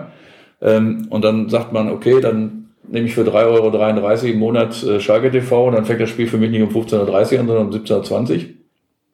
Aber leider gibt es immer wieder immer technische Probleme und so und dann stehst du da und bist, hast natürlich alle Nägel schon runtergekaut. Kann man nachvollziehen, ist leider nicht in unserer Hand immer mal wieder. Ab und zu machen wir auch einen Fehler, aber nicht so oft. Was heißt uns? Also wie viele seid ihr da? Ähm, wir sind drei Jungs, die Interviews machen und Beiträge machen. Ähm, kommentieren tue ich ja fast alles, bis auf die Europapokalspiele auswärts. Da fahre ich dann mit für die Interviews und die Rundum-Berichterstattung. Da ist dann Rolf Lange äh, der Mann, der war früher Ach, bei echt? Radischer Lippe. Ja, das wäre war nicht der zweite Name meiner Schalke-Kindheit, Rolf Lange, ja. Aus was weiß ich, egal wo, Rostock. Äh, ja, ja. Naja, und der ist jetzt nach schon lange äh, der Liebe wegen nach Mainz gezogen, aber kommt dann für die Spiele immer nach Hause und Lustig. macht dann Rolf Schalke. Lange. Ja. Toll. Und der ist sonst so viel im Internetradio unterwegs, jetzt bei Sport 1 FM. Genau, da habe ich den letztens nämlich zufällig auch gehört, ja. ja. Und ähm, sonst aber eben gebürtig aus dem Ruhrpott. Und äh, ja, der vertritt mich dann. Ansonsten haben wir, also wie gesagt, dreieinhalb Leute, die, die, die äh, als Redakteur arbeiten, die für, für inhaltliche Sachen zuständig sind. Du fährst mit so Und einen, einen äh, der für die Technik zuständig ist. Das sieht manchmal nämlich so aus für den Zuschauer, als wenn du alles machen würdest. Also mit der Kamera und dem Mikrofon. Also schon klar, dass das nicht so ist, aber Gelegentlich ist das auch so, ja, wenn man, dass man alleine unterwegs ist und filmt und äh, die Interviews macht, aber äh, wie unterscheidet sich der Job für dich, wenn du für Schalke was machst oder für Sport 1? Ähm, ja, ist natürlich eine ganz andere äh, Interessenslage. Ja. Schalker genau. bin ich ja schon viel länger als Journalist. Ähm, das heißt, das, was ich da tue, ist äh, eine Geschichte, die es mir auch leicht macht, von meiner Frau das alles zu vertreten, weil wenn ich jetzt einen anderen Job hätte und würde dann immer noch jeden Samstag oder Sonntag mit Schalke auch auswärts und so weiter, dann gäbe es vielleicht zu Hause mal ein bisschen Theater. So kann ich sagen, ey, ich verdiene da Geld mit. Ne? Und bin dann da, wo ich sowieso wäre. Ähm, natürlich mit einem ganz anderen Anspruch, mit gelernter journalistischer Arbeit, zu erkennen, was ist ein Thema, was ist ein wichtiges Thema, was ist weniger wichtig.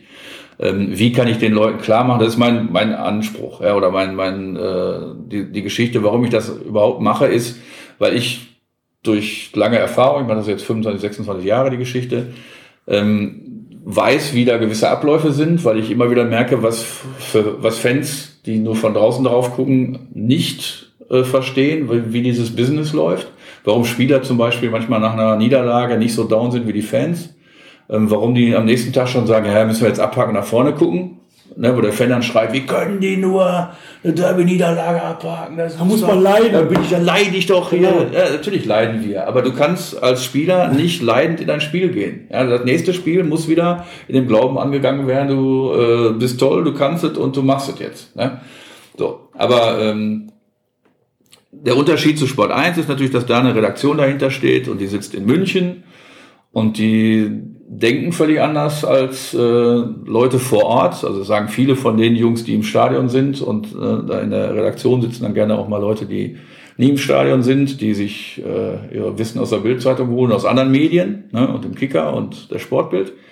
Und dann musst du da schon manchmal sagen, ähm, was ihr da vorhabt und anfragt, was ich da für, für Interviewfragen stellen soll, das geht nicht. Ne? Das ist vollkommen an der, an der Welt vorbei. Das ist eine Beleidigung für den Trainer oder Spieler. Ne? Ähm, und, und ich kann, kann Trainer nicht irgendwie zwei Minuten vor Spielbeginn äh, nach ihrer Zukunft fragen. Das äh, gehört sich auch nicht. Ne? Ja. Ich habe immer, auch äh, bei, bei RAN und bei all den anderen Sendern, wo ich war, ähm, nach der Maxime gehandelt, ich will die als Menschen behandeln. Das sind, natürlich sind das Millionenverdiener, aber das hilft dir in dem Augenblick nicht. Wenn du, wenn du Fußballer bist, äh, mir könnten sie auch eine Million bezahlen, ich würde ja nicht besser spielen. Ne? Ähm, schlechter Vergleich, aber so, das Geld ist am Ende nicht der Faktor, der äh, mir das Recht gibt zu sagen, äh, ich bin hier der Scharfrichter und wenn du scheiße gespielt hast, dann wirst du jetzt in die Tonne gekloppt bis zum geht nicht mehr. Ich bin der festen Überzeugung, dass 99 Prozent aller Fußballer auf den Platz gehen und sagen, ich will hier gewinnen, ich will am Ende von den Fans gefeiert werden. Keiner will 0 zu 4 verlieren, keiner will irgendwie totale Scheiße abliefern und keiner will dafür den Stinkefinger kriegen, wenn er in die Kurve geht. Ne? Andersrum ist lieber. Trotzdem machen sie manchmal nicht genug und und und, aber dann gibt es da auch teilweise Gründe für. Und dann kann man die erklären. Vielleicht. Kann man Wobei, die erklären? Eine gute Frage, weil nach 26 Jahren sage ich dir, Fußball ist nicht bis ins Letzte erklärbar. Und da geht es nicht ums letzte Prozent, sondern teilweise 20 Prozent, die du nicht erklären kannst. Da passieren Dinge, die sind unfassbar. Da, acht Monate spielt einer nur Scheiße und dann haut er zwei Dinger in den Winkel äh, oder andersrum. Ne? Es ist einfach, im Fußball gibt es so viele Dinge, die nicht erklärbar sind bis ins Letzte, dass wir uns einfach auch mal zwischendurch ein Stück zurücknehmen müssen in der Kritik und sagen, ja, kacke gelaufen. Guck dir so ein Spiel wie gegen Ingolstadt an, natürlich sind wir überlegen und und und. Und dann macht da, rutscht da einem die Flanke ab, der nächste will versuchen, den aus der Luft zu pflücken, kriegt ihn aber nicht, macht das aber zur Vorlage für den Torschützen dann, Levels, sechseinhalb Jahre kein Tor geschossen. Und der schießt ja auch gar nicht richtig. Dem wird der Ball von der Spitze von Hartmann auf den Fuß verlängert und von da aus tickt er lange in die Ecke. So dass Ralle den nie im Leben halten kann. So, das sind Dinge, die können die hundertmal probieren und kriegen sie nie wieder hin, so. Ne? und das sind Dinge, da, da, da ist einfach, ein Spiel gliedert sich auf in verschiedene wichtige Szenen. Und wenn die Szenen alle gegen dich laufen, dann kannst du zwischendurch so gut gespielt haben, wie du willst, dann kommt ein Ergebnis raus, das dir nicht passt. Und dann, jetzt sind wir wieder bei der medialen Verarbeitung, dann wird nur nach Ergebnis gemacht. Ja? Jetzt Augsburg zum Beispiel, nach dem Augsburg-Spiel, da musst du, wenn du das Spiel objektiv äh, darlegen willst, dann musst du sagen, erstens, das Tor war irregulär. Schalke hat also im Prinzip nicht verloren. Augsburg hat nicht gewonnen. Jedenfalls kann ich Augsburg, die die ganze Zeit nur auf Zeit gespielt haben. Ja, der Torwart hat bei jedem Abschlag von äh, 50 Minuten gebraucht. Der Kollege Bayer da, der entscheidende Mann von denen, braucht drei Minuten, bis er vom Platz ist. Da hat Lincoln in der Zeit schon drei gelb-rote Karten gekriegt. Ne? Fürs langsam rausgehen damals. Aber ist auch der einzige in der ganzen Bundesliga-Geschichte, der für, vom Platz geschmissen wurde. Ähm, so, die haben nur gezeigt, wir sind mit dem Punkt zufrieden, wir wollen gar nicht gewinnen. Wir wollen nur diesen Punkt. Und dann fällt dieses Tor auf die Art und Weise mit dem Volleyballspielen vorher und dann Hövedes natürlich geht zu, zu früh hoch köpfte ihn natürlich genau auf den starken Fuß von Herrn Kajubi, der seit Jubeljahren so ein Tor nicht mehr geschossen hat und der pölt in den Winkel. Ne? So, und das sind Dinge, wo du am Ende sagen musst, ja, erste halbe Stunde scheiße in dem Fall, viel zu wenig, danach völlig in Ordnung und alles, was entscheidend war, Platzverweise nicht gegeben, Tor gegeben, was keins war, äh, und wie der Tor dann fällt, ist, pff, wo stehst du da? Und weil wir alles bis ins Letzte bewerten wollen, weil wir uns angewohnt haben, Fußball so ähm, zu zerpflücken, wollen wir in jede Szene und in jede Geschichte und in jedes Ergebnis vor allen Dingen was reinlegen. Augsburg wurde danach gefeiert für äh, eine tolle Serie und sonst was alles. Die haben ein Spiel gemacht, in dem sie zwei Chancen hatten. Ein Heimspiel. Und haben das ungerecht gewonnen. Und dafür werden sie gefeiert, weil am Ende der Sieg steht. Wenn ich das äh dann, das, was du sagst, wo ich dir gar nicht widersprechen wollen würde, dann könnte man sich die ganzen Interviews vor dem Nachspiel aber auch einfach sparen, oder? Also ich kann dir sagen, im Laufe dieser 26 Jahre fast äh, sind mir die Interviews vor dem Spiel, wenn mir immer ätzender. Äh, Habe ich immer weniger Bock darauf, drei Tage vorher schon anzufangen, auf den Gegner hinzuarbeiten, Interviews zu führen, äh, weil A, sowieso kaum jemand das sagt, was er denkt. Ne, weil dann ist er irgendwie, kriegt er im Internet, das hat die ganze Sache nochmal multipliziert, diese, dieses, dieses Wahrnehmen von Unzufriedenheit, ja. weil zehn Trolle da äh, in jedes Forum zerschießen und äh, alles negativ sehen und alles nur noch äh, zerpflücken und, und jeden Halbsatz den Leuten unter die Nase reiben. Ähm, wenn du einigermaßen ehrlich sprechen würdest, würdest du ständig in der Luft zerrissen. Ja. So, ja, also hat sich da so eine, so eine Bundesliga-Sprache entwickelt mit gewissen Floskeln, wo man dann, wenn man aufmerksam zuhört, nochmal eine Richtung erkennt und dann in die Richtung gehen kann. Aber äh, gebt ihr recht, die Interviews vor den Spielen sind relativ schwierig. Nach den Spielen, da kann man über was reden, wenn man es denn kann, also wenn man fachlich ne, dazu in der Lage ist. Gibt es auch leider ein paar Kollegen, die auch nur vom Ergebnis her kommen und gar nicht wissen, warum wer äh, gewonnen hat oder was bei wem gut gelaufen ist und was schlecht. Ähm, aber da hat man wenigstens was halbwegs Handfestes, ne, worüber man reden kann. Die anderen Geschichten vorher, da stocherst du gerne auch mal im Nebel. Ich gucke ja keinen Sky mehr, weil mich dieses ganze, dieses Rahmenprogramm da drumherum so abgenervt hat. Ne? Also weil das einfach so irrelevant war. Es hat keine, es bietet dir keinen Mehrwert, außer deine Zeit zu verschwenden mit äh, Bullshit. Weiß nicht, wann fängt Sky zu senden? 13 Uhr oder so mit Bundesliga? Das war mir irgendwann alles zu viel und Marcel Reif möchte ich eigentlich auch nicht so sehr. Können wir noch ein bisschen über Schalke 04 TV quatschen? Ja. Äh, mir ist aufgefallen, dass ihr stundheimlich das Format geändert habt. Hattet ihr nicht jeden Tag so eine News-Sendung? Oder jedenfalls viermal die Woche oder so? Ja, wir hatten äh, diese News-Sendung, die aber an, ja, ganz lange zu Beginn dieser Saison nicht stattfinden konnte, weil wir das Studio nicht hatten weil es ganz viele Veranstaltungen in der Arena gab, wo die äh, Leute, die das dann, die, die Konzerte veranstalten oder hier äh, Raab mit seinem Ich mal alle Autos kaputt Ding und so weiter, die haben dann dieses Studio mitgebucht. Da mussten wir alles ausräumen. Und dann hätten wir es vielleicht mal einmal wieder für zwei Tage einräumen können, aber dann war schon wieder klar, dann wird es wieder eine Woche raus und so. Und dann äh, war die, der gesamte Anfang der Saison war zerschossen. Und wir hätten es nicht in der Form, wie wir es da äh, in, dem, in dem Jahr vorher, wo das nicht so oft vorkam, äh, gemacht haben. Da haben wir auch manchmal gewechselt zwischen am, am Platz direkt selber sein und wieder im, im Studio sein. Ähm, aber wir hätten das nicht so hingekriegt. Ne? Das wäre dann eine Studiosendung pro Woche gewesen manchmal gar keine. Und das wäre dann so zerfleddert gewesen, haben wir gesagt, okay, dann checken wir es uns und machen äh, in der Beitragsform meistens. Aber es gibt ja jetzt gar nicht mehr jeden Tag eine News-Sendung, oder? Also gab's, es gab doch vorher am Anfang als Schalke 04 das neue Schalke 04 TV. Das wurde war ein bisschen, da gab es auch diese vier News-Sendungen und dann gab es am, ich glaube, Dienstags bis Freitags oder so, kann das sein? Und montags die Jugendspiele oder so.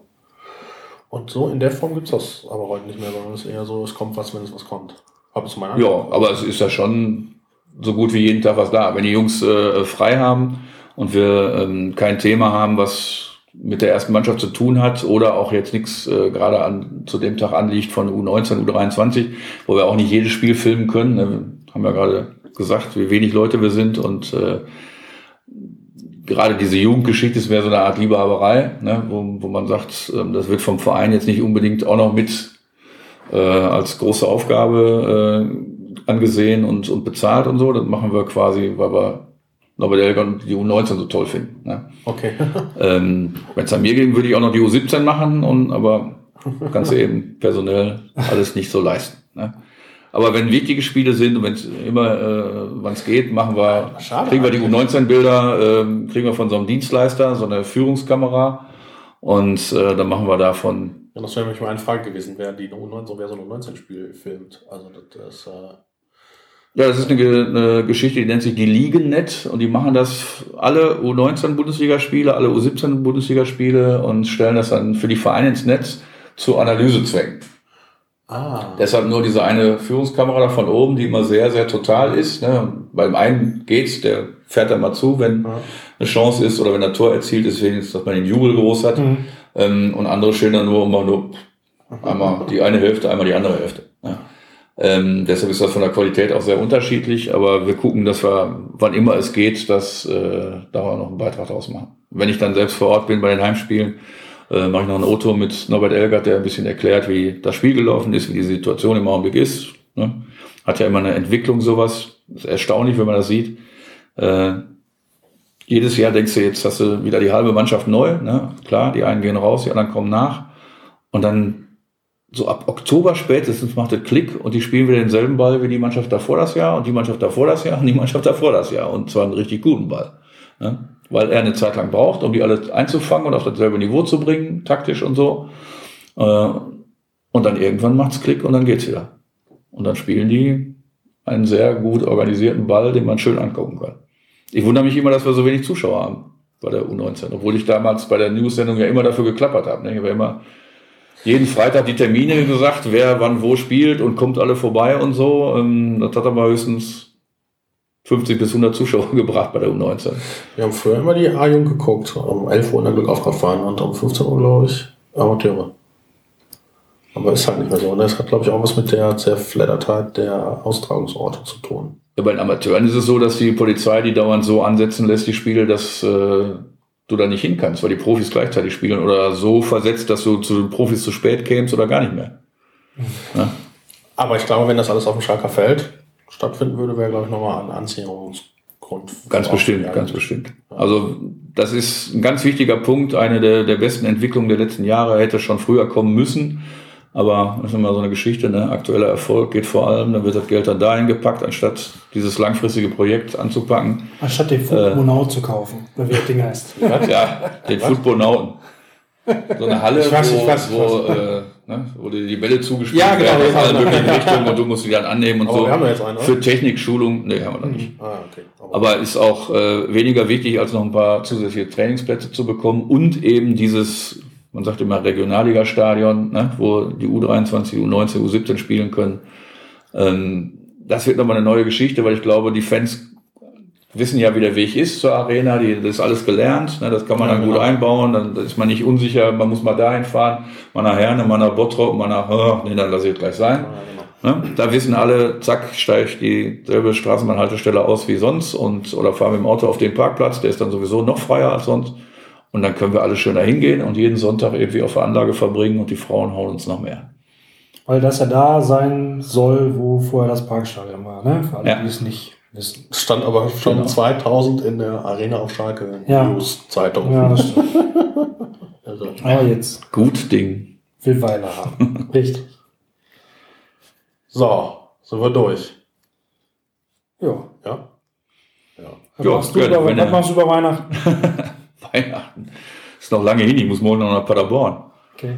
Gerade in Duisburg hat mir die, ich muss mir da immer so für den einen Tag, ne, für die eine Fragerunde, die ich dann danach mit irgendwelchen Spielern und Trainern habe, muss ich mir mal die Situation von zwei Mannschaften in den Kopf kloppen. Und dann müssen die aber auch ganz schnell wieder verschwinden, weil morgen habe ich ja wieder zwei andere. Und ähm, das ist so eine Geschichte, wo, wo drunter andere äh, kognitive Leistungen dann schon mal leiden. Ne? Das heißt, gibt Nachbarn bei uns in der Straße, die wohnen da schon seit zehn Jahren.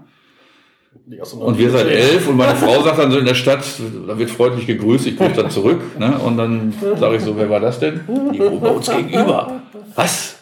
Ah, ich hatte gerade die Ersatzspieler von Erzgebirge auch im Hinterkopf. äh, Habe ich jetzt nicht mehr. Ja, ja, genau, das habe ich, hab ich mir sogar noch notiert, nämlich, weil ich äh, gestern, ich habe mir nämlich noch dann die Highlights vom Hoffenheim-Spiel angesehen. Ging übrigens nur 10 Minuten der Highlight-Clip vom Hoffenheim-Spiel.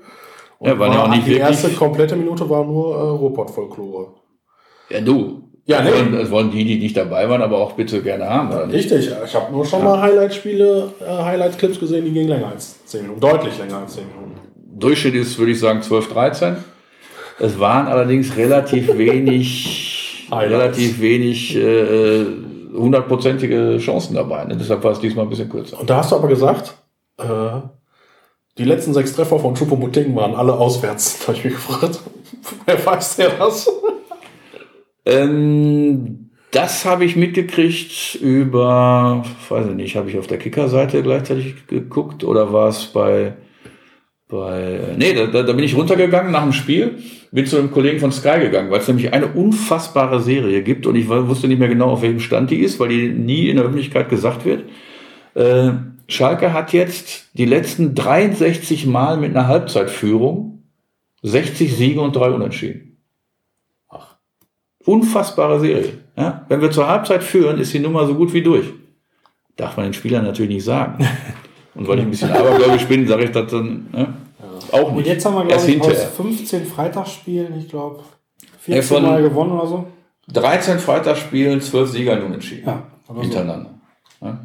Also es gibt Sachen, die ich mache mir meine eigene Statistik. Es gibt aber auch, wenn du jetzt bei äh, Sky zum Beispiel bist, dann kriegst du so ein kleines Buch zu jedem Spiel. Echt? Ne? Da sind so mindestens 70, 80 Seiten. Äh, und da kriegen die eine ganze Menge. Da steckt natürlich eine riesen Firma dahinter und da sind dann auch Statistiken dabei, die an mir vorbeilaufen, die ich mir, die ich selber nicht leisten kann, wie zum Beispiel dieses Ding mit der Halbzeitführung da.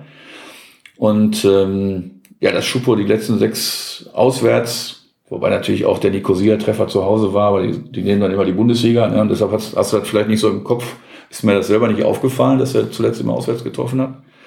Und Ja, ähm, naja gut, da hast du die Geschichte dann abgestaubt. Irre. Wir müssen uns auf jeden Fall bedanken bei Malte aus Essen. Warum?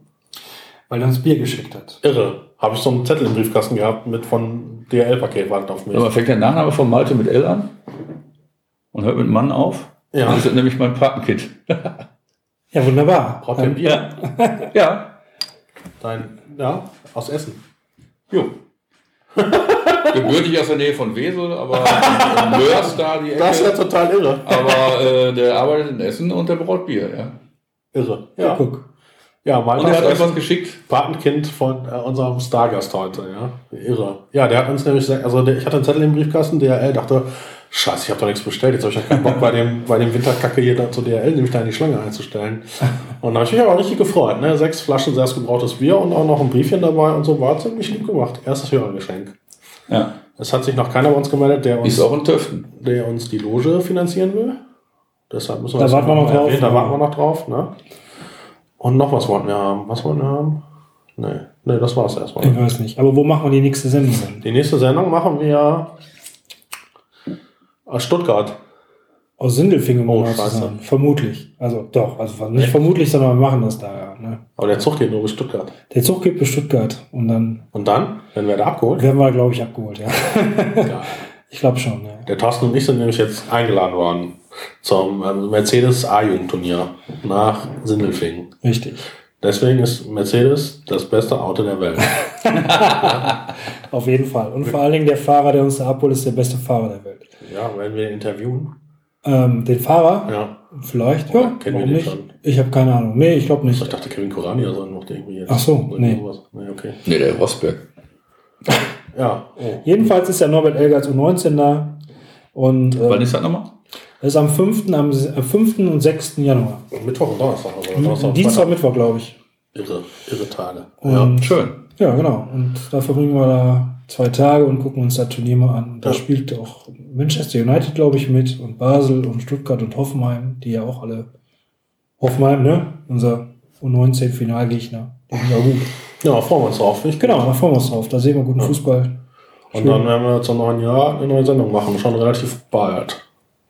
Dann werden wir uns, sage ich jetzt einfach mal so, mit uns bestimmt nochmal mit Carsten zusammensetzen und werden nochmal auf die Rückrunde, äh, auf die Rückrunde anstoßen. Oder? Ja, Äh, wenn die Transfer durch sind. genau. Da werden ja jetzt zwei kommen. schauen wir mal in die Glaskugel, wenn wir wissen, wer da noch kommt und so. Ich kann leider nach Sindelfingen nicht mitkommen, weil ich bin in Sevilla. Am 4. Januar spielen die abends, montagsabends gegen Eibar und ich werde danach Herrn Westermann interviewen und dann am 5. mit ihm durch Sevilla gehen und dann wird er mir sein, sein Leben in Sevilla zeigen. Dann mache ich dann noch einen Also. kleinen Beitrag draus. Den könnt ihr dann irgendwann auf Schalke TV auch sehen. Ne? HW4. HW4. HW4 zeigt. Hat äh, gestern Abend 0-0 gespielt gegen Sevilla. Elf gelbe Karten. Betis, ne? Lokalderby. Pass mal auf, da ist ja unsere Sendung. Ja? und wir sagen gerade Tschüss. Ne? also, gute Weihnachtstage. Genau. Vielen Dank. Vielen Dank. Äh, weitere Hörergeschenke. Guten Rutsch ins neue Jahr und Ab dafür. Glück auf. Allen Schalkern alles Gute.